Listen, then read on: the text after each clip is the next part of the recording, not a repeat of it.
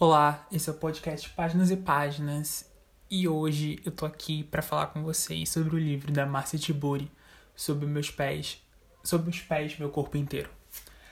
É, eu tô falando desse livro hoje porque primeira semana do ano, os prefeitos e vereadores eleitos estão aí tomando posse e São Paulo teve a oportunidade de mudar a história, né? Mudar as coisas, mas não quis não. Quis continuar meio que na mesma. e aí que vai de encontro com esse livro.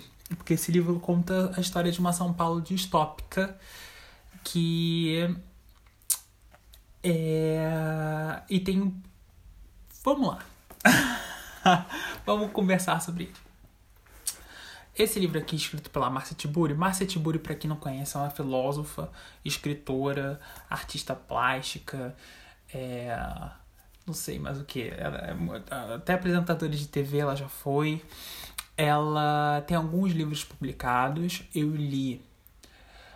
Eu li dois livros de não ficção dela, né? O Filosofia Prática e li o Como Conversar com um Fascista. E li dois livros de ficção, que foi Uma Fuga Perfeita e Sem Volta, que eu acho que é um livro que vale muito a pena a gente conversar sobre ele mais pra frente. E li o Era Esse Meu Rosto, é, que são dois livros diferentes entre si, mas que trazem dentro desse universo da Marcia Tiburi o, o contexto da, da imagem. A Marcia Tibur é uma autora muito imagética. Ela traz im muitas imagens pra gente. E as imagens que ela traz pra gente são muito concretas, sabe? São imagens que são poéticas, mas são concretas. E é até engraçado a utilização né, da palavra concreta, porque se tratando de São Paulo, é realmente muito, muito urbana muito concreta e muito falida, decadente. Esse livro é uma distopia. Ele vai falar sobre São Paulo daqui a alguns anos e a cidade está morta. A cidade é um organismo quase que eu diria que um organismo com câncer, sabe? Porque é um organismo que está em funcionamento, mas ao mesmo tempo ele tem dentro de si um, um um, um pulsa, uma pulsão de morte, assim, sabe? Não no sentido freudiano, mas uma pulsão de morte no sentido de violência, no sentido de automutilação, quase, sabe? Uh, as pessoas estão acabando com a cidade. O livro conta a história no, nesse contexto dessa São Paulo, dessa cidade, uma São Paulo que não tem água potável, uma São Paulo que você não consegue mais é, comprar as coisas com facilidade no supermercado, falta comida, uma São Paulo que está abandonada, uma São Paulo descolorida, cinza, e conta a história de uma mulher, Lúcia, que volta para o Brasil. E ela volta para o Brasil por um resgate da memória dela. Ela, a primeira cena do livro é ela no cemitério de encontro com seu túmulo, porque ela foi dada como morta. E aí ela encontra uma mulher, a Betina, que tem um filho. E essa mulher pode ou não ser a sobrinha da Lúcia. E aí a gente começa a descobrir como é que é essa família, como é que a Lúcia foi criada, como é que quem era essa irmã da Lúcia, essa mulher que sumiu quem é a Betina, quem é o filho da Betina. E aí a gente vai lidando com essa história, com esses personagens. É... Em relação aos outros livros da Márcia, esse livro eu acho super fácil de ler, porque o esse era esse meu rosto, é um livro difícil de ler, eu pelo menos achei. O Uma Fuga Perfeita Sem Volta seria tão difícil quanto era esse meu rosto, mas ele tem uma facilidade dos capítulos serem muito curtos sei lá, uma, duas ou três páginas, dependendo do capítulo. Isso facilita muito a leitura do livro, porque é um livro longo, é, são 500 páginas ou mais, e só que como os capítulos vão se renovando, dá um frescor, assim, sabe? Não fica um martírio a leitura. É, e esse livro não, esse livro é muito fácil, assim, sabe? Nem as pessoas que já tiveram um, sei lá, um background da, da Marcia Tiburi em relação a outros livros, não conhecem a figura dela. Ela foi candidata a governadora do Rio pelo PT em 2018. Ela. Então ela tem essa, essa questão dessa figura pública, política, né? Apesar de que foi uma candidatura única e ela aproveitou para escrever um livro sobre isso também. É um, é um livro de não ficção dela. Lançado, acho que já foi lançado recentemente, se eu não me engano. E esse livro aqui, ela tem uma trilogia íntima também, que é o Manto, Magnólia e a Mulher de Costas. Não sei se é necessariamente nessa ordem. Eu não li esses três livros, que são difícil de achar esses livros, mas um dia eu vou conseguir achar e vou ler. Mas falam também que são livros bem difíceis, principalmente o Manto. É, a leitura. Mas esse livro de hoje é, é sobre meus pés. Era nada. Sobre, sobre os pés do meu corpo inteiro. É um livro muito tranquilo. Então ele conta a história dessa mulher que chega e encontra essa possível sobrinha com esse possível sobrinho neto e vai desenvolvendo a relação dela com essa mulher. E aí a gente vai, o livro vai contando as histórias de como é que foi a criação da Lúcia, da irmã, da de, e aí ela vai vendo como é que a a, a, a Betina cria o filho e ela vai falando sobre os casamentos, e aí depois, aí de repente, ela vai falando sobre as histórias que aconteceram, por que ela foi dada como morta, por que ela saiu do país, por que é, toda essa confusão em relação à identidade da, das irmãs. E aí a gente vai entendendo, assim, né? É, a gravidade da situação. Ele tem umas passagens muito bacanas, porque o livro ele tem essa temática política, mas ele também não deixa de ser poético, sabe? E ele tem umas passagens muito boas. Eu vou só para vocês terem uma noção assim de como é que é a leitura e de como é que ele brinca com tanto com a imagem quanto com a com a possibilidade né da, da, da do discurso político assim muito enfático. Quase meia noite assisto à televisão depois de ter passado o dia sem falar com ninguém. Pela janela você pode ver o fim do mundo a unir o dia e a noite. Um velho programa de domingo transforma um espetáculo transforma em espetáculo o que da vida não tem graça um desfile de modelos anoréxicas com roupas que poucos podem usar é mostrado direto de Nova York, onde a vida continua como se aqui, onde a maior parte das lojas foi fechada, tivesse algo a ver com isso. Logo depois desse quadro, um tipo de serviço funeral que parece uma festa de aniversário é mostrado em detalhes, da comida aos materiais com os quais se confecciona o caixão, um apresentador de televisão com cara de peixe morto convoca mulheres para o quadro de humilhação. Elas devem vestir-se como animais e imitar seus grunhidos. Há que resistir até o fim. Depois que jatos d'água, espuma e lama são lançados sobre elas. Receberá como prêmio o carro do ano. A fila de candidatas. Todas seminuas se oferecendo como carne. Ou será plástico? Nesse tempo de escassez, que não há mais empregos, todos os serviços foram substituídos por máquinas. E a vencedora trocará o carro por comida enlatada na fronteira com o Paraguai. O apresentador com cara de peixe é candidato à presidência da República. E a sua campanha tem como base a nova democracia, cujo chavão é ração para todos. E é. Ai, é, é, é horrível, né? Porque é uma. É, é, horrível porque é uma, é uma realidade que podia estar mais distante, sabe? E tá cada vez mais próxima. É muito louco a gente pensar nisso, porque assim, quando a gente pensa em ficção científica, em distopia, sei lá, sei uma referência muito forte que vem na minha cabeça é sempre Blade Runner, né? Blade Runner é um, é um filme de 1980 e pouquinhos. Ele teve um, um livro escrito anteriormente, né? É, e a história se passa em 2019, se eu não me engano. E aí tem o Blade Runner 2049, né? O filme que foi lançado tipo uns 3, 4 anos atrás. E é, é um, sempre um futuro com um certo distanciamento, né? Assim, 30 anos, 40 anos. E de repente, não sei, esse livro aqui ele choca pelo fato dele ser muito próximo. Existe uma distopia aqui que é muito próxima da realidade. Então, esse livro pode ser de repente atual daqui a dois anos.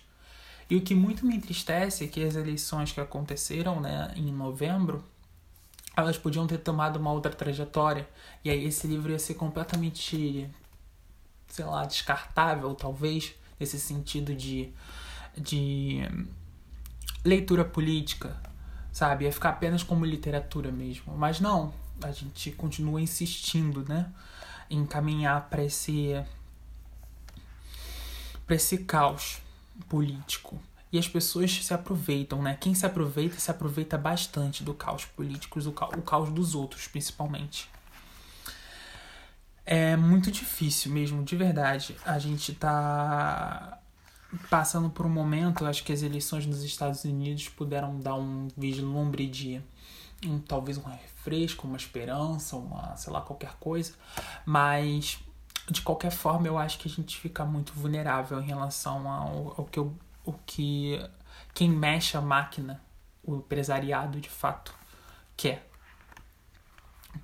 O livro, ele eu acho curioso por duas coisas. Assim, ele é uma distopia, mas ao mesmo tempo ele carrega com ele uma utopia, assim, sabe? Ele tem uma, uma, uma fagulha de esperança, assim, sabe? Ele traz uma. E é muito sutil, sabe? Mas é, é necessário. Tava vendo uma entrevista dela que ela fala sobre o livro e ela fala que é proposital porque, apesar do olhar realista sobre a vida, a gente não pode deixar se abater, a gente não pode deixar. A gente tem que, tem que haver janelas, tem que haver portas para que a gente enxergue as novas possibilidades futuras, né? Senão a gente fica completamente desorientado. E aí ele tem essa, essas, essas fagulhas de utopia, assim, sabe? De que as coisas podem vir a dar certo em algum momento. Acho isso importante também. A gente, a gente não perca totalmente as nossas, a nossa capacidade de de perseverar a mudança. E, e, e, acho curioso também, por exemplo, nesse momento de leitura, que essa personagem principal, a Lúcia, quando ela volta em busca dessas memórias, eu acho que é uma, pode ser uma boa analogia com relação a. a, a ela volta para saber. para saber não. Ela volta para se reencontrar com seu passado. E é muito curioso pensar no Brasil atual e a gente ler esse livro e ser uma boa metáfora do Brasil se reencontrar com seu passado também. Porque o passado da personagem foi a ditadura. E talvez o Brasil precise se reencontrar, precise ficar de cara e precise entender o que, que foi esse passado recente, né? Se tratando de uma linha histórica na, na nossa trajetória política democrática e civil no Brasil. E a personagem ela tem esse resgate e ela fala sobre isso em um trecho com um tempo, assim, sem querer dar muitos spoilers, mas com o tempo, com o desenvolvimento da personagem, ela vai contando sobre situações que ela passou, né? E de como transformam mesmo a vida da a vida das pessoas, né? É, é, é muito cruel. Uma passagem aqui. Dentro do corredor da morte, que é a vida, outros corredores. É nesse corredor da morte que ando devagar, encontrando sempre o mesmo caminho, que se desdobra inúmeras vezes em novos corredores que conduzem ao mesmo lugar. É nesse caminho em que todos a caminho que o encontro um corredor que se abre apenas para mim, um corredor no qual serei levada como se não estivesse morta, ou como se estivesse viva, um limbo no qual devo permanecer inteira, mesmo que despedaçada, um lugar em que a esperança de sair é a obrigação maior de todas, enquanto ao mesmo tempo sei que não há saída, e que ao mesmo tempo, se eu sobreviver a isso, será apenas de modo parcial. E é, como atravessar por essa violência ao longo da trajetória dela foi, foi matando sabe, aos personagens aos poucos. Num trecho logo em seguida, assim, ela também fala assim: Ao me levar para os, interroga para os interrogatórios, ele me segura com força, me toca os seios. Eu não falo nada porque tenho medo que vá em frente e faça coisas piores. Já não sei bem o que podem pensar, o que podem ser essas coisas piores diante do que estou, está sendo vivido. É diferente do estuprador. Mas não sei dizer exatamente porquê. Não tenho mais nada meu, nem meu corpo, nem meu pensamento. Perdi todo o meu senso de dignidade. E só não conto o que sei aos coronéis que nos interrogam com essa violência de cães raivosos, porque não sei de nada. E quando consigo perguntar por que faziam isso comigo, eles riem. Depois me dão um tapa na cabeça, alegando que, para me, que é para eu me borrar nas calças até morrer afogada na minha própria merda.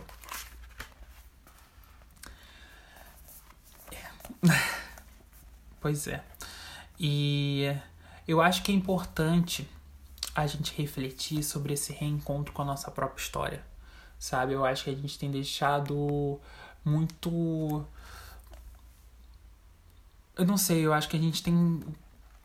A gente... Quando eu falo a gente, eu acho que a gente como nação, né? O Brasil, ele tem se deixado abandonar-se, né? Eu acho que existe toda uma trama política com que as pessoas que façam, é, desistam do próprio país, sabe? Natural. É como dar murro em ponta de faca, né? Uma hora cansa. Mas é triste, né?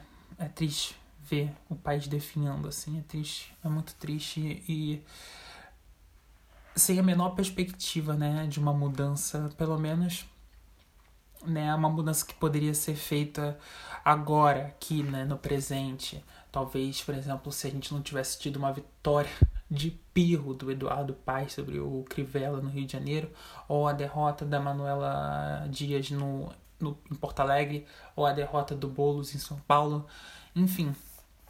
E é, é triste, né? É muito triste a gente ver que essa, a situação perdura. Então, o livro ele traz esses questionamentos, né? É uma distopia muito próxima. É muito louco porque, como eu disse para vocês, se a gente pensa em, sei lá, Blade Runner ou a. Como é que é o nome daquele outro do Cyberpunk? O Neuromancer. Que eram coisas, assim, tipo, muito distintas, né? Uma, muito distante entre o que. quando foi escrito e sobre o que era escrito. Sei lá, esse livro foi lançado em 2018 mas talvez, sei lá, em 2025 as coisas não estejam, estejam cada vez mais próximas disso, não sei. Eu espero que não, mas a gente está meio que caminhando para sim. As próximas eleições a presidente com o apresentador de TV com cara de peixe morto, ou com ou com o cara que tem fixação em pintar a cidade de cinza, porque ela deixa essa provocação aqui também, né? Ela não cita exatamente os nomes, mas a gente entende, né? Quem entende, nós entendemos, né? Sobre, que, sobre quem se trata. É, é, é muito triste, assim. A, a própria imagem que ela vai construindo em relação à cidade abandonada, é, você vê que tem uma passagem que ela fala do, do copo de do copo d'água que as pessoas estão cobrando tipo um absurdo num copo d'água, sabe, na padaria assim. É o copo da torneira sabe? Água da torneira. É. É uma tristeza. Mas ela também, como eu disse para vocês, ela dá essa essas fagulhas de utopia, sabe? Essa, esse respiro da esperança que não pode, a gente não pode deixar se abalar, né? Porque a gente tem que permanecer de pé. Bom, essa foi a nossa conversa sobre o livro dessa semana. É um livro muito bonito, muito bem escrito. Ela escreve muito bem. Eu acho que esse livro é muito fácil, assim, né? Em relação a vocabulário, em relação à própria escrita, é muito tranquilo de ler. Acho que qualquer um consegue. E é um livro que eu recomendo bastante mesmo, assim. Não, não é o meu livro favorito dela mas é porque eu acho que ele é o menos pessoal. Eu acho que, ela, eu acho que ele foi pensado mesmo, assim, sabe, para atingir a maior quantidade de gente possível, sabe, para que as pessoas reflitam sobre a própria condição. Porque, sei lá, quando se você lê um 1984, parece tudo muito distante, né? Tudo muito estrangeiro. Eurásia, esses conceitos assim, né, que são tão muito, tão muito afastados. E aí quando a gente vê uma cidade morta, essa cidade morta é São Paulo, é quase quase cancerígena, né? Uma cidade com câncer, assim, é uma cidade magoada, uma cidade doente. E essa cidade de ser São Paulo, eu acho que nos toma num lugar de mais atenção. É isso, gente. Então até semana que vem. Esse foi o episódio de hoje e eu espero que a gente tenha um ano maravilhoso juntos. E quarta-feira que vem a gente tá aí. No Instagram, não se esqueçam, arroba, underline, páginas e páginas. É isso. Um beijo enorme e até semana que vem.